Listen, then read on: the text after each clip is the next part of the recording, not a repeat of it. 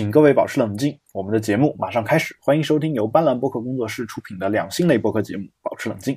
今天的节目呢，依然由我和艾瑞卡为大家主持。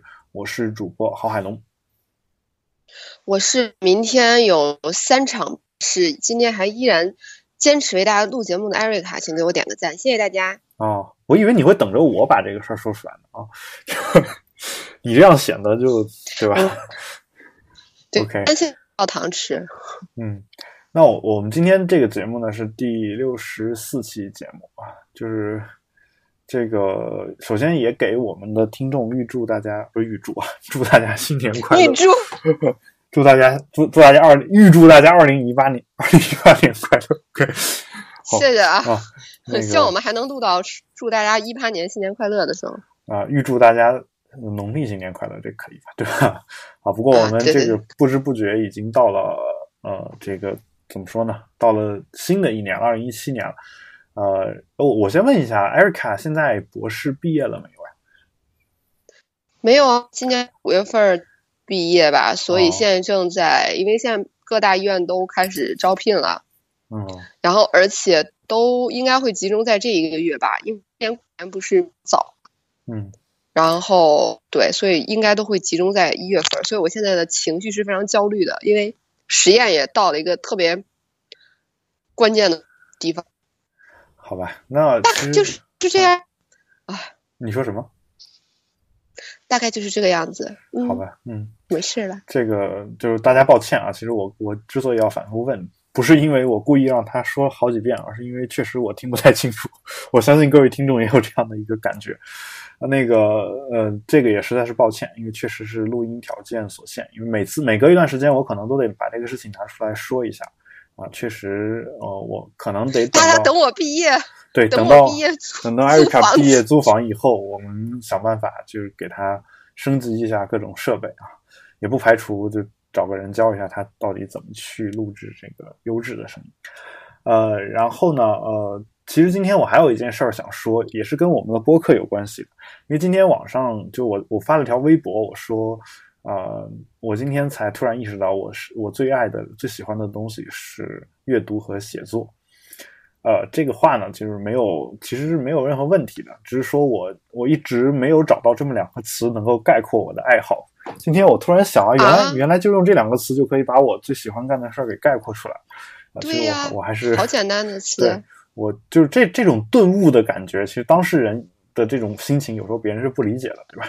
然后还是有一种特别爽的感觉，对对对，精神的那个精神到了一个嗨点，就跟吸了大麻一样，好像我吸大麻似的。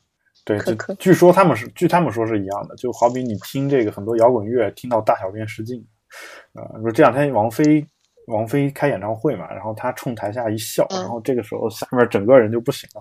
你看那些歌迷，对吧？那种感觉，其实其实据说是跟这个吸毒的那感觉是差不多的，啊，只是说那是非常轻微的一个相似性，啊，然后呃。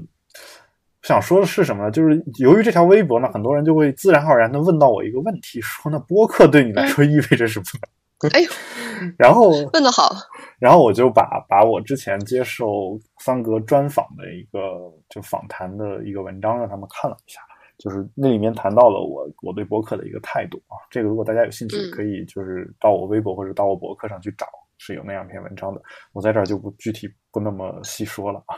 但里里面我有一句话是这样说的，叫我觉得我自己欠自己一百期博客啊，然后在等我做到一百期博客的时候啊，就然后你就走了，然后你就把我弃之不顾了。然后我就当时也是有一个专门把这个事儿提出来说过，是吧？但是我其实今天想说的是，我不知不觉其实现在已经做到两百期了，就是我我说的是我个人个人做的这个博客节目，其实已经到了嗯两百多期的这个节目了、啊，所以在这儿呢，我觉得有必要也拿出来稍微说一下啊。其实我自己都没有意识到啊，我嗯当年只是随口这么一说，然后就这样一集一集的做下去，然后一直做到了今天。啊，然后他们就问我说节目哪儿去了？我说那个海龙一声吼那个节目呢，暂时大家如果想听的话，可能能在我们的新浪微博的那个微博 FM 上找到这个节目啊，因为我自己的那个节目本身找的那个托管的那个音频的那个位地方呢，然后有了一些流量的限制，还有一些情况就是国内可能访问不了，所以原来那个节目呢最后被迫撤下来了。所以现在你想听的话，可能也只剩下这个微博 FM 上面可可能有这样一个节目。哦，嗯，好，这是我们关于播客我们要说的这样一个事情啊。当然，我刚刚聊的过程当中，可能也不小心把播客说成博客啊，这个也请大家见谅啊。毕竟这两个字有时候真的是有点像。呃，然后呢，嗯，这个今天我们其实我想聊的第一个话题其实是这个，就是我们话题列表当中的最后一个，就是陈建老师说的，说偷偷自喂时，大脑竟是这样的。呃，陈建老师当然就也是我们节目当中经常会引用到的一位老师啊，就是他是那个，中国性科学杂志编委啊，艾瑞卡在上面可能发过文章对吧？然后是的，美国哲学、美国性学哲学博士、美国注册性学家啊，性学哲学博士其实就是性学博士，因为中国大陆经常不会把那个哲学那两个字加上。我们经常说的说的这个 PhD 指的就是 philosophy doctor 是吧？就是哲学博士，但大大家都简称直接简称博士，对吧？这是这样一个。当然，艾瑞卡这个博士应该是应该不是哲学博士，对吧？应该是医学是吧？医学。对，我们是 MD。MD 对吧？啊，嗯好，那我这这位老师呢，他写了一篇文章，一篇博客啊，呃，他说叫做“偷偷自慰时大脑竟是这样的”，然后他有一个图片标题叫做“如何释放性魅力”，然后里面是这么讲的，他说：“你知道吗？在这个世界上，每天都有啊、多少个人 获得性高潮？啊个十百千万十万百万千万，呃，一十十亿十亿吧，对，十亿个人获得性高潮。天哪，都不在十亿人里面。相信，你在吗？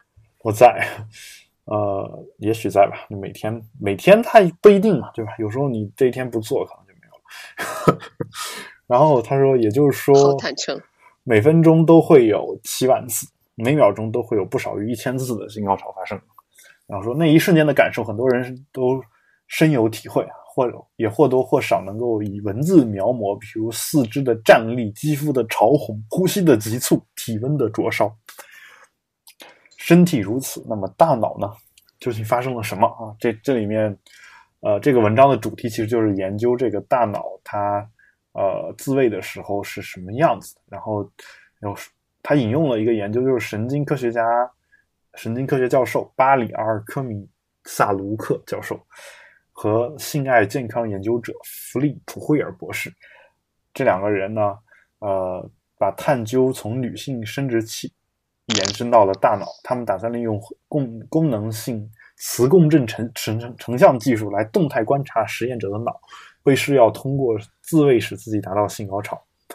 啊，然后他开始，下面就是这样的一堆图片，就会就是一堆就是大家在自慰多少分钟，然后啊、呃出现大脑的那个脑电图是就是成像是什么样子的，然后就是这样一堆、一堆图片，然后呃这里面呢，呃这里面他说他呃这里面这个巴里阿尔科米萨卢克教授啊，他说，他们真正要测量的是耗氧量，它意味着性高潮为大脑为脑提供了大量的氧气和营养物质供给，所所以这不可能对我们有害，这对脑是有一定益处的。（括弧性高潮对脑是有一定益处的。对，不不不，性高潮对脑一定是有益处的。对，然后这这个其实是你们性学界的一个，就是一直以来的我们一个看法嘛，因为我们觉得就是呃，你你你人身体要如果愉悦了的话，其实你大脑肯定也是会有好处的嘛。只是说这个电图本身把这件事情，嗯，给我们做了一个证实，做了一个证实。然后这篇文章呢，它有第二小节叫做高潮诱导器，诱导的竟是大脑。然后他说，这里面说，作家玛丽罗奇总结了性研究的历史，并研究了现代女性生活。这些研究有很大一部分是关于女性达到性高潮的难易程度。然后他下面有这么几个观点啊，呃，他第一点是叫做有些女性从未有过性高潮，有些却很容易达到性高潮。啊，这个好像跟没说一样，对吧？对，就是。然后他他说，有些女性说，对我来说，心情好的话，涂一点唇唇膏就能让我高潮。也有些人这样说，哇，像这样触摸膝窝、触摸身体任意部位都能够让我高潮。有些女女性会突然间无缘无故的达到性高潮。但事实好上，本事，研究表明，只有百分之二十五的女性能在正常性爱过程当中达到性高潮，而性高潮诱导器的出现，恰好可以在一定程度上帮助女性获得性高潮。那这个里面拿到了一个这个就是看上去像电动一样的东西，这个东西据说是性高潮诱导器。然后这里面他讲到说，性高潮诱导器的原理如下：他说，性兴奋感最先产生在脑部，然后到达生殖器，生殖器开始充血，然后进准备接受进一步的刺激，反之又进一步刺激了大脑。随着循环刺激的结束，呃，继续兴奋会越来越强烈。基本上你佩戴设备的时间够长，那种连续不断的刺激就会使你达到性高潮。而这无疑证明了大脑对性兴奋和性高潮的重要性，尤其对女性是如此。我觉得哦海龙哥念着念着就高潮，太激情澎湃了，是吗？念得好。那我我对对，所以我其实我我在想这样一个问题啊，就是呃，美国那边说为什么这个在美国这个男女平权运动能变得如此之好啊，是因为这个就是什么快餐的发明，就是 女的不用做饭，嗯，不用做饭就可以、哦可以出去工作了，对吧？然后就整个社会就男女都有，男女职工就都有了，然后整个社会男女也就慢慢变变平等了。那我在想啊，就之前至少做爱这件事情啊，男女之间是互相双方都是需要对方的，对吧？而在一个相对来说比较世俗的这样一个国家，比如中国，一个女性就是随便找一个男的去做这样的性行为，可能在这个社会当中，可能还是被一些人所不喜欢的，对吧？就就从嗯世俗的眼光来看，这个可能有些人还觉得是不对的。但如果我们已经有了这样一个就是机器能够帮你诱导到高潮的话，那我觉得其实不需要男人也可以是吗？对，我觉得终有一天是不需要男人也是可以达到这个这个地步的。那这个时候呢，其实本质上跟快餐的发明解决了做饭问题没有什么本质的区别，在我、在我嗯看来，而且可是啊，你说 蒙圈了，海龙哥啊。你说。啊！我去看女生嗯。就是这个东西有，如果即使有，我一一直我坚信它在女生中也不会像快餐一样普及跟风靡，嗯。因为女性的点在于性高潮，性高潮可能只是很小的一部分女生关注的点。嗯。整个性行为活动从最开始爱上这个男人，然后他前戏，然后过程高潮到结束嗯，这一系列所有的叠加起来，都能达到一个满意的状态，才是女性最向往的一个情景。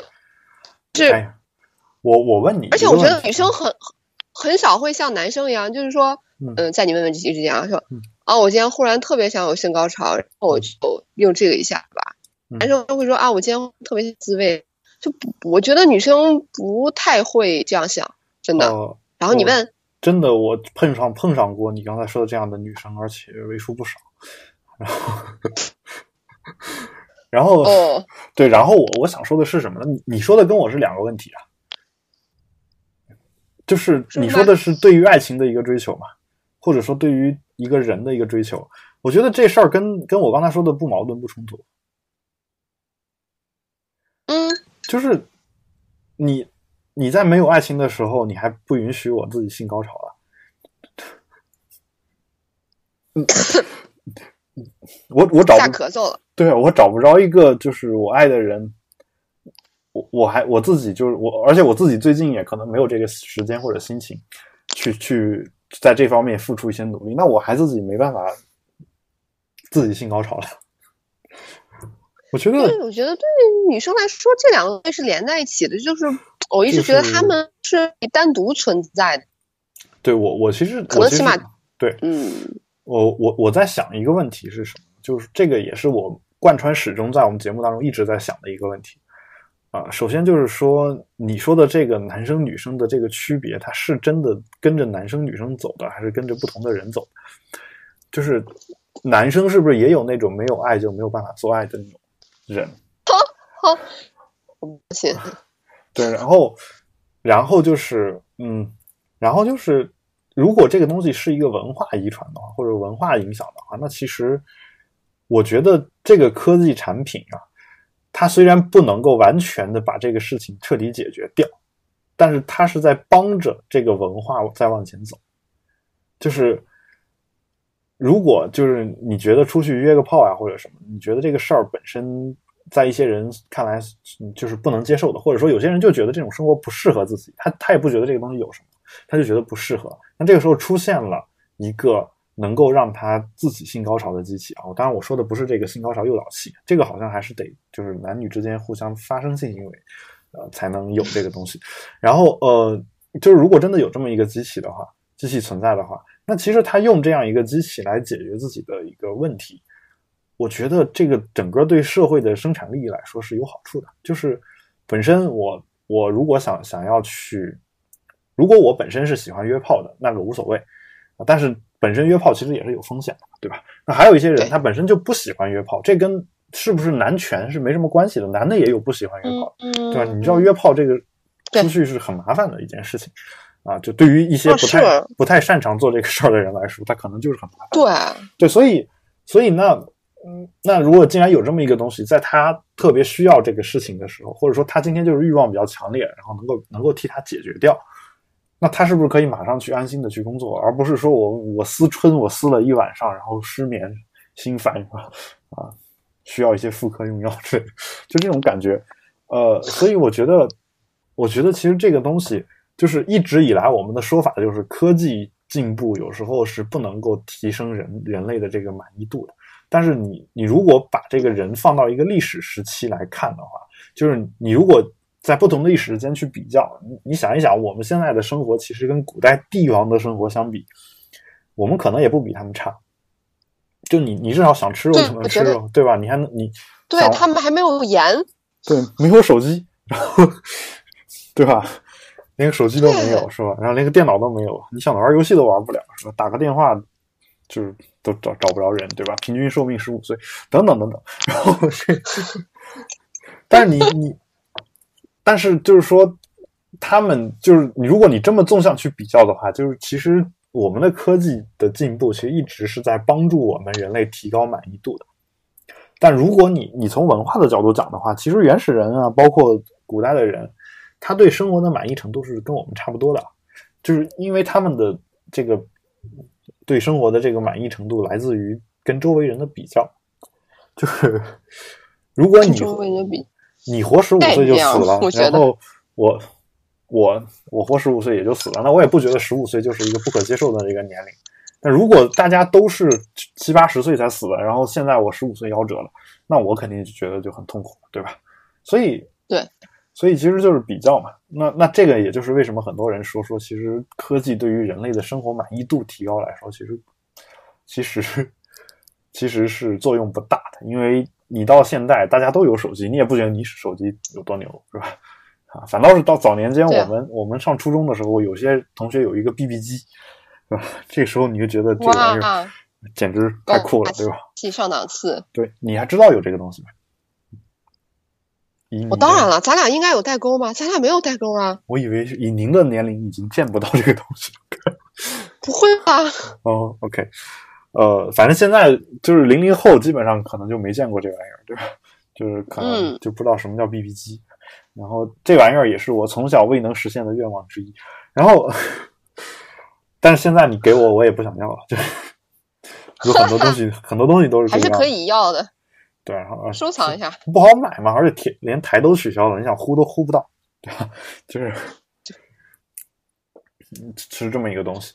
那我其实其实在想，其实科技进步对人的生活满意度其实是是，呃，你也不能说完全没有帮助。它的帮助在什么地方？就是这个东西刚一出现的时候，对于少数人来说，这个东西是他们能获取到的东西，但对于多数人来说，可能获取不到。这个时候，这些少数人就会产生一种很强烈的这种满足感，但是有时候这种获取不到这个事情呢，它并不怪这个社会，或者说不怪这个科技本身，有可能这个东西并不是说大家就买不到的一个东西，只是说你看现在这个所谓性高潮诱导器，其实你掏钱都可以买到，而且这个东西可能我相信很多人都是能负担得起的，但是其实就是有些人不愿意，不愿意买。对吧不愿意买嘛，对吧？就好比当年智能手机刚出来的时候，大家觉得哎还是我还是要愿意买这个就是非智能手机。诺基亚，对，就是因为诺基亚当然也有智能，就他可能还是愿意买非智能手机。然后我用非智能手机，我他他们总觉得说这个手机功能越多，容易坏的概率就越大，对吧？但其实、哦这个话是没错。比如说你现在 iPhone 这个呃屏幕不屏幕出现点小问题，你可能就得拿去修吧。但但如果你嗯你的目的只是用用它来打电话发短信的话，理论上讲，屏幕其实对这事儿不影响，对吧？就是嗯，或者说你 iPhone 的这个怎么说呢？一个录音的功能，录音的软件就是没法用啊。你可能也也是因为硬硬件的一些问题没法用，但是不影响你通话和嗯发短信、啊。那你该去修呢还是不去修呢？你肯定也得去修嘛，对吧？那为什么会会有这样的哦麻烦事儿呢？就是因为功能多嘛，哪个功能坏了我都得拿去修。它其实并不影响我我都要用。对我并不影响我打电话发短信啊。但其实有些人就是当时的一些人，他想不到的一点就是说，有些有一些功能是我们都就像你说的都要用的，然后那种东西给我们带来的爽，要远远大于它给我们带来的不便的程度，所以我们宁愿忍受这个东西，去用这个新东西。那其实其实这个就是类似这种新高潮诱导器这样的一些东西，可能也是一样。我觉得就是它刚发明出来的时候，确实是被少数人、少数喜欢探索新东西的人拿去用，但是，啊、就是它不可能在一开始就非常普遍的受到欢迎。但我相信，终究有一天，像这种东西，就跟我们平时吃饭啊，什么吃个麻辣香锅啥的，是就是最后变得就是人人都对觉得这个东西是无所谓的。我觉得会。哎，你今天买了一个？新高潮推进器几啊？买了嗯三代、哦，已经出 S 了。对对对对对，就那种感觉，就跟跟你买 iPhone 一样，对？嗯，而且而且我其实一直，嗯，嗯，你说，咱俩谁先说？嗯，我我差点给给一个网站做出广告来，我就不做了。你说，哦，好，嗯我一直觉得这个实际上好尴尬呀，是吗？就是对参加这个人都好，嗯，挺棒的，就是嗯外面一堆人看着他，然后他在里面自慰，我在想他在这种状态下能达到高潮也挺不容易的。嗯，对，所以其实最后这篇文章的一个结论就是，对女性而言，达到性高潮的最关键器官是大脑。然后这个文章呢，嗯其实我希这个结论也也会去啊、那有兴趣可以去看一看。其实这里面它嗯除了这篇文章之外，还有还有就是它的一个语音还是和还是视频，反正有一个就是多媒体的这样一个播客节目啊，就是嗯大家可以去看一看啊，因为这位老师呢有很多观点我还是比较比较呃喜欢的，只是说他有时候有一些这个营销的手段，我可能觉得有一点点太像这个网红，对吧？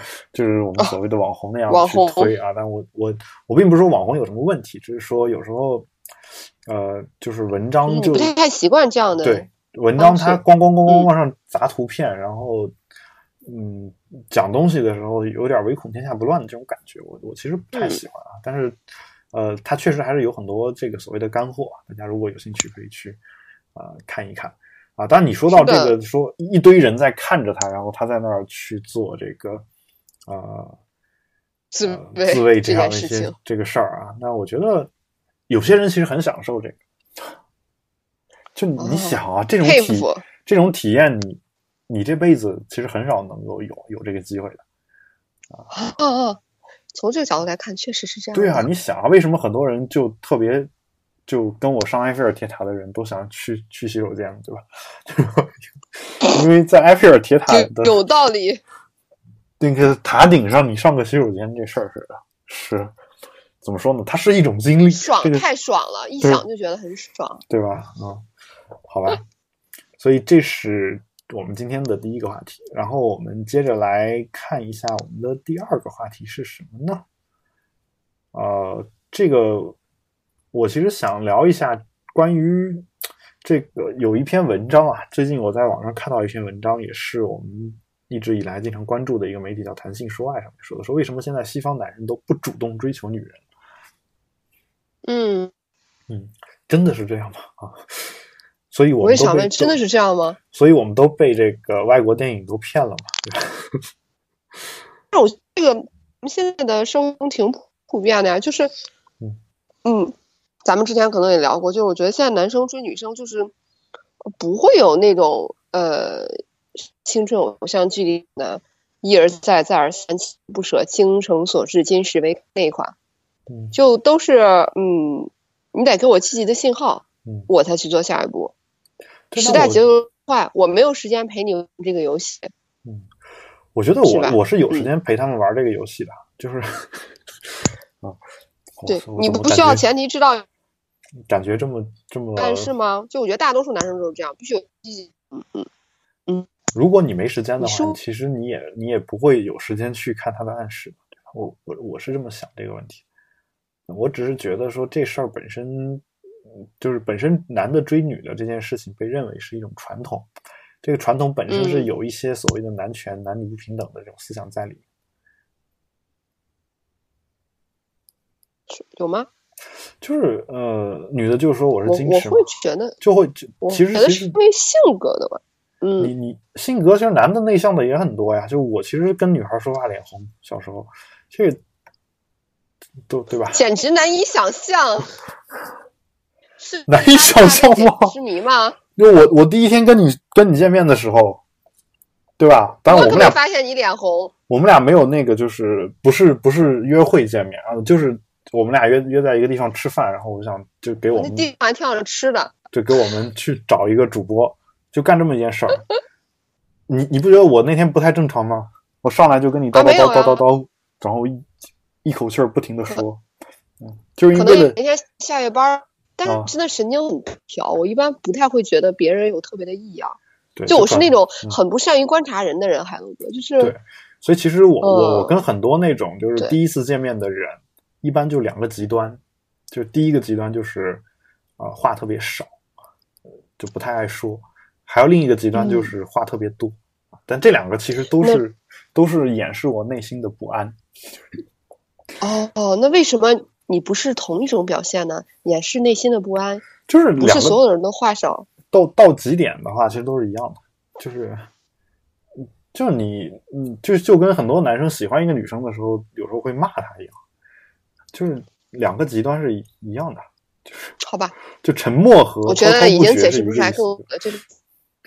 就是有时候是这一个意思嘛，就是，当然就是说我的意思是什么呢？就是这个东西是在于一个你要有时间谈恋爱了，或者说你真正有时间嗯谈恋爱的这种男性，他才不会去在没有任何暗示的情况下去追求。如果这个人聪明的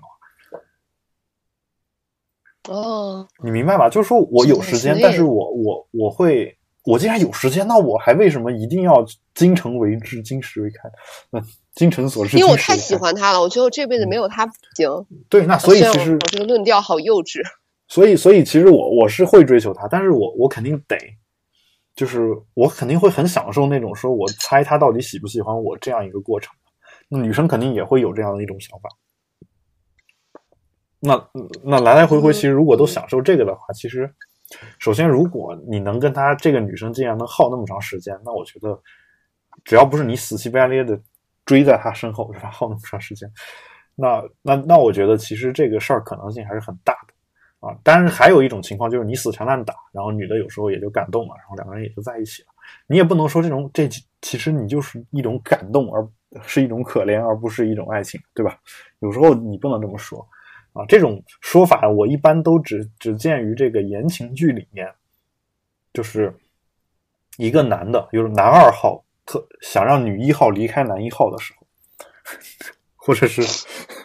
或者反过来啊，就是反正就俩男的情敌，然后一个想一个男的想让这个女的离开另一个男的时候，然后这个男的追了这个女的，可能追了五年，然后他俩在一起了。在一起之后呢，这个时候男二号出现了，他喜欢这个女的，然后说他是他他要追到这个女的，首先得给这个女的种一些那个男的不太好的印象吧。就是当然有有有一类这种男的啊，上来就会说说你你们俩，你仔细想一想，你们俩这个感情，他他是不是追了你？追了你，他他说对啊，我这感情他追了我五年，我觉得我很感动，我就跟他在一起。然后这个时候，这个男二号就会说，所以你对他的只是感动，而不是爱。你看了多少言情偶像剧？对，或者说你只是在可怜他。像我们这种 第见了第一面，然后就能奋不顾身的扑向对方的，这个才叫爱情，嗯，对吧？但但其实这话都是，海龙有声小说真是太棒了。但这个玩意儿其实就是怎么说呢？就看你怎么理解啊。就是这东西，我觉得是一个相反的一种感觉。就比如说你你喜欢吴彦祖啊，这个时候你跟嗯你你你不管是你一见钟情也好，还是跟他日久生情也好，你你都会觉得是对的。但如果你不喜欢这个人，你你从一见钟情和日久生情这两种情况来说，你都能找到这种其实不是爱情这样的一些托词，对吧？一见钟情说，我觉得爱情是一个人的终身大事，怎么能这么草率呢？我觉得爱情是最神圣的，怎么能看一眼就能跟他在一起呢？不行，就我不相信一见钟情，这也完全理解啊，对吧？但是说，嗯，但是你反过来又说说，我是这么慎重的一个人，为什么我在那一刻居然那么心动？说明这就是真正的爱情，就是这个话你太厉害了没怎么去解释解释都行。成立。对呀、对啊，而且还包括那个所谓的日久生情也是一样的嘛，对啊，就是你跟他是，你跟他，你看啊，一上来就不来电嘛，只是说你待的时间长了，然后共同经历的事情多了，所以你们俩的感觉就是跟亲人一样，其实就是亲人，它不是真正的爱情，对吧？你你可以这么说，你反过来也可以说说，我一开始不了解这个人，但是跟他待了时间长很长了以后，我发现他就是我喜欢的那一款，所以我觉得这个才是爱情的真谛。对吧？就是你怎么解释都可以，对吧？你简直太牛逼了！所以，所以我我所以，爱情的面貌千百种。对，所以我我觉得是这样的，就是但这个千百种当中啊，在过去其实一直一直缺少着一种，或者说一直有一种是比较少的，就是女性主动追求男性这种情况。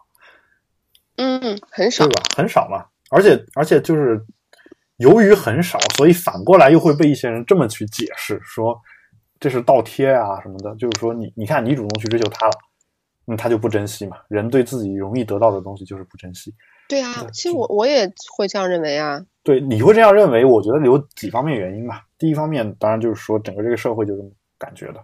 但其实如果，但为什么是你让他得到你，而不是你得到了他？就是为为什么为什么那个不珍惜的人是他而不是你呢？就是这个事儿你怎么着都能解释吧？就那还有一种说法叫女追男隔层纱，男追女隔隔重山嘛。那男男男的追女的很难追，然后女的一追男的就追上了，追上了之后，啊，真的吗？真的吗？真的吗？我就想知道女追男隔这件事儿是真的吗？呃，就一个男人角角度来看，这个一样的，跟男的是一样的，就是你你也得先看一些信号，就是呃怎么说呢？就在两个人关系还不错的这种情况下，就相处的感感觉还不错的情况下，男的跟女的表白了，被拒绝的可能性还是很大的。但是女的跟男的表白，可能拒绝可能性就不是那么大。至少你如果死缠着的话，可能会有一定的效果。但是就是说，你这个即便这个男的实际上不喜欢这个女人，是吗？哦，那不一定，就是，但是他如果不喜欢你，为什么要跟你交往那么长时间呢？他另有所图，另有所图的事儿，我们我们先排除啊。就比如他喜欢你钱、啊，你们家有几套房，然后然后这 这对，你事儿们家在北京有几套房？对这事儿，我觉得咱们先排除这个事情。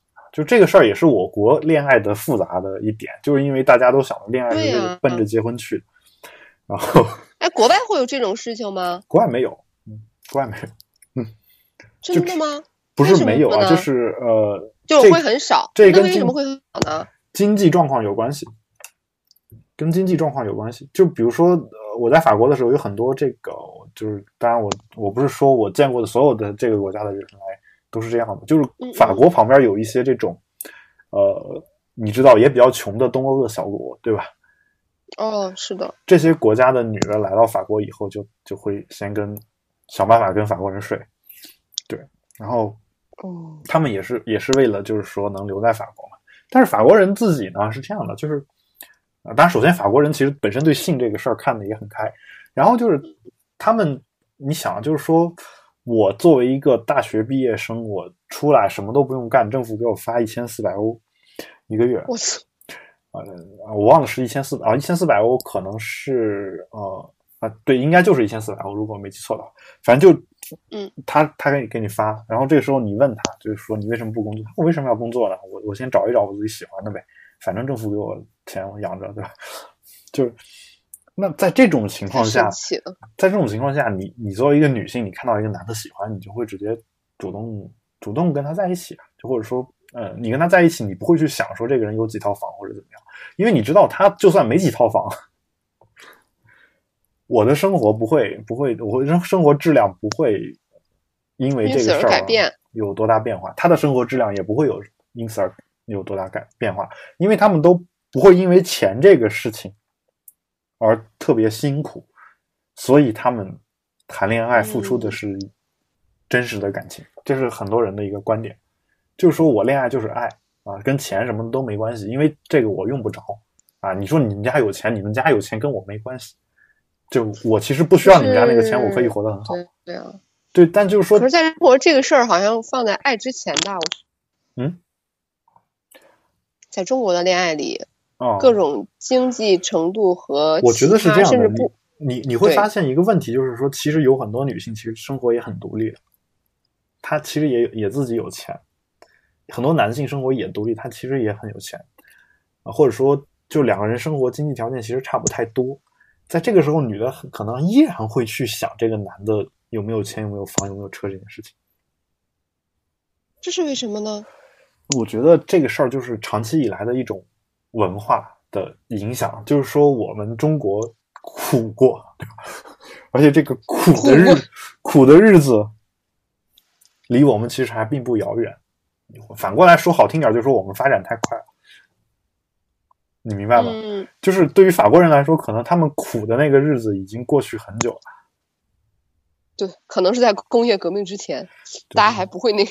对，那那我就不清楚了。但是苦的那个日子已经过去很久了。但是我们因为苦的那个日子，可能在我们上一辈还有，就那会儿买东西还得粮票啊，什么票，对吧？哦，对，这他们那么辛苦，他们从小就会告诉你说：“你看，我们家还很穷。”啊，然后怎么怎么样？你看有钱真好，对吧？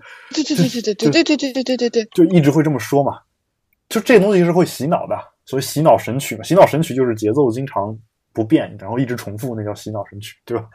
那对，那他们这个话，同一句话重复一一千遍、一万遍的，最后就变成真理了嘛？钱很重要，钱很重要，钱很重要，嗯，对吧？然后就一直这么说。那你说，你你就所以网上那个所谓的什么？谎言就是这个重要事情说三遍，它有它的道理在啊，只是有点烦而已。就说脑白金广告为什么成功？为什么一一说今年过年不收礼，然后马上大家就能想起这个脑白金这个广告？这个是我们这个当时商品广告学的案例啊。他说，当时的老师告诉我们说说，当我们有几个策划的时候，如果一个比另一个更好啊，那我们就选，就是。在这个引起人的感情上面，有一就是有一堆，我们要么选最好的，要么选最差。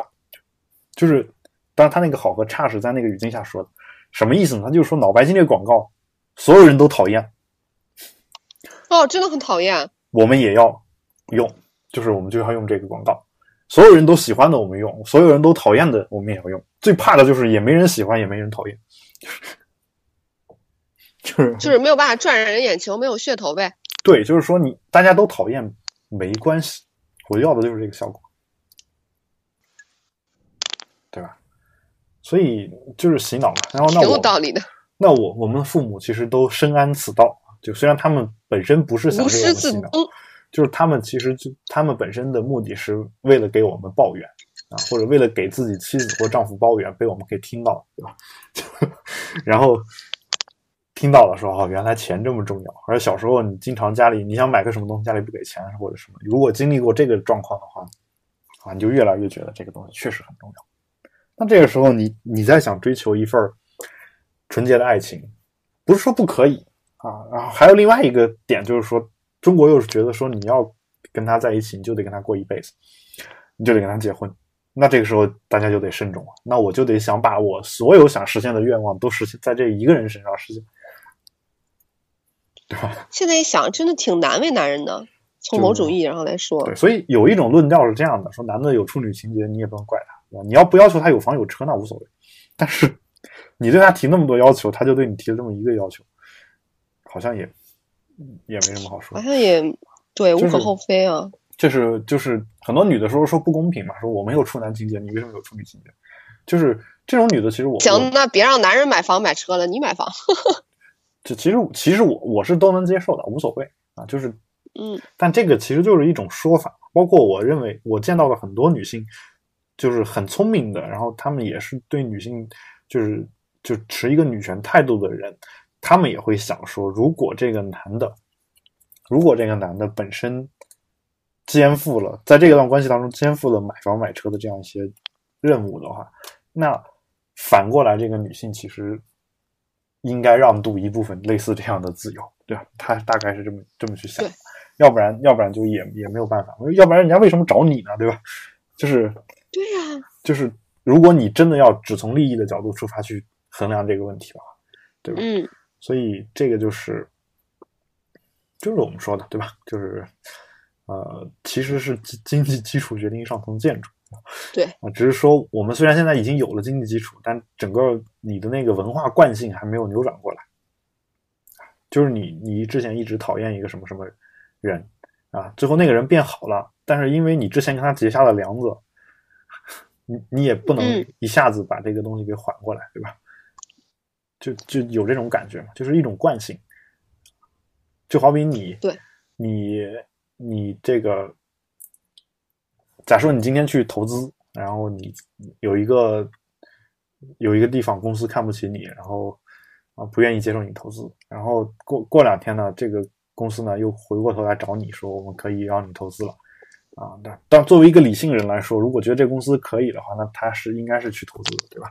但是有一些人，他其实是会意气用事的，说我找你的时候你你不搭理我，现在你现在你缺钱了又来找我了，那我就不给你啊。结果你过两年之后，你发现这公司成功了，然后你到时候你会觉得自己可能做的是一个错误的决定，对吧？就其实都是有惯性的，就是你你你有时候人在那个情绪里头，有时候出不来。就你小时候一直嗯被家长洗脑成一个情绪，就是说我我得有钱，我得有钱，我得有钱。对我得争，我得对，然后最后你说我不能落在在别人后面，对，然后就是所以不能输在起跑线上，然后然后挺可怕的。对，然后其实我我我是不知道为什么要为什么不能输在起跑线上，输就输了呗，这 对呀、就这这人心智健全，不不遵纪不不怎么说，不违法不违法乱纪，嗯一一有一己之长就行了呗。但是你发现你不能这样教育孩子，因为我就最近觉得啊，我我会这样教育孩子，就是我觉得就是你你你首先你自己把自己养活了，然后不偷不抢不杀人放火是吧？不不违法，嗯，其他的你自己随便，嗯合理合法，然后你做做嗯随便，然后你你想干嘛干嘛是吧？如果我有钱我都给你，就我造出来的孽我是觉得，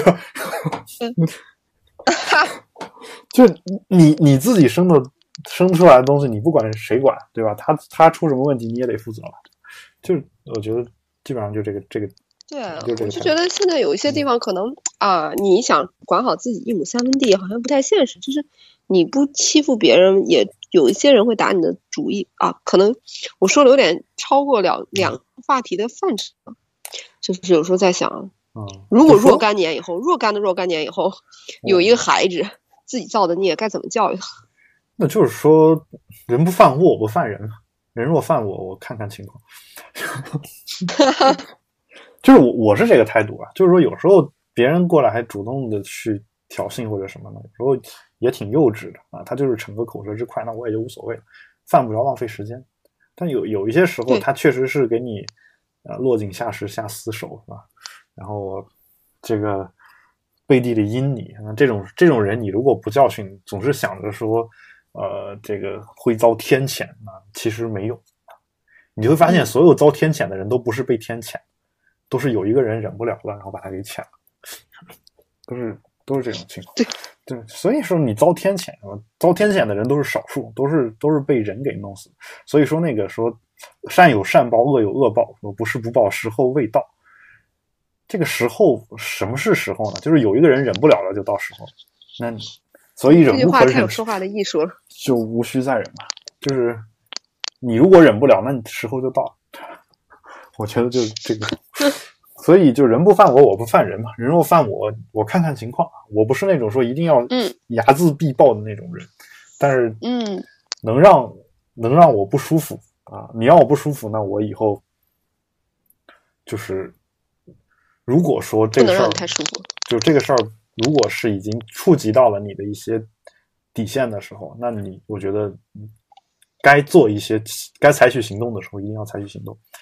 这个我觉得是一个比较正常的一个啊教育孩子的方式啊。当然，采取行动有很多种，嗯并不是说你说他过来把你砍了一刀，然后你回去砍他一刀啊。就当然，如果你你能信任这个社会的这些某些制度的话，那我觉得你利用这些社会的制度去解决问题，我其实是一直是很赞成，对吧？我、嗯我是这种态度，就是所以这个就是呃你说的教育孩子的问题啊，我们变成了一档育儿节目基本上对呀、基本上跟跟这个我怎么感觉没两性我跟育儿是有关系的。对，感觉跟我说我我结婚之前，咱俩主要聊的是两性啊，结婚以后，然后就开始聊爱情和婚姻的问题，现在又开始聊育儿。然后，当然最后我说一下啊，就是我我今天其实也做了一件事情，跟我们这个快过年的事情是有关系的，就是快过年，大家都都快被逼婚了嘛，对吧？这个 我估计艾瑞卡也有这个这个问题啊。然后我我因为我为逼婚这件事儿呢，写了一首歌，今天，然后希望在不久的将来，我我们的王念北能帮我把这个歌的曲子谱出来，然后能有机会给大家放出来。哇，哦期待！因为去去年我答应他写写一篇关于恐逼婚的恐怖小说，这个素材一直在脑子里装着，一直没写出来。然后他说：“那要不你写首歌吧？”啊，那好，那我就今天就就做了这样一件事情。希望以后如果这个歌真的写出来，然后唱呃就是录好之后啊，不一定是我不一定会去录音棚录，他有可能会录一个小样。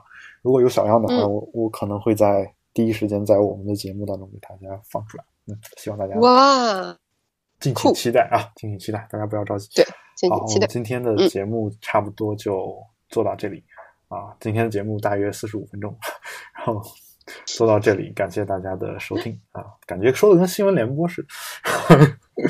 说今天的节目大约需要幸好你意四十五识到了分钟时间。对啊今对对对，然后，嗯，那我们今天节目就做到这儿啊。然后，如果有任何的问题，也欢迎大家通过我们的各种社交网络与我们取得联系啊。我们的微博是保持冷静播客六个汉字，我们的 Twitter 是 Keep Calm Podcast，也欢迎大家收听斑斓播客工作室旗下的另外一档节目《比特新生》啊。我们的网站是斑斓点儿 show，请各位保持冷静，我们下期再见。拜拜。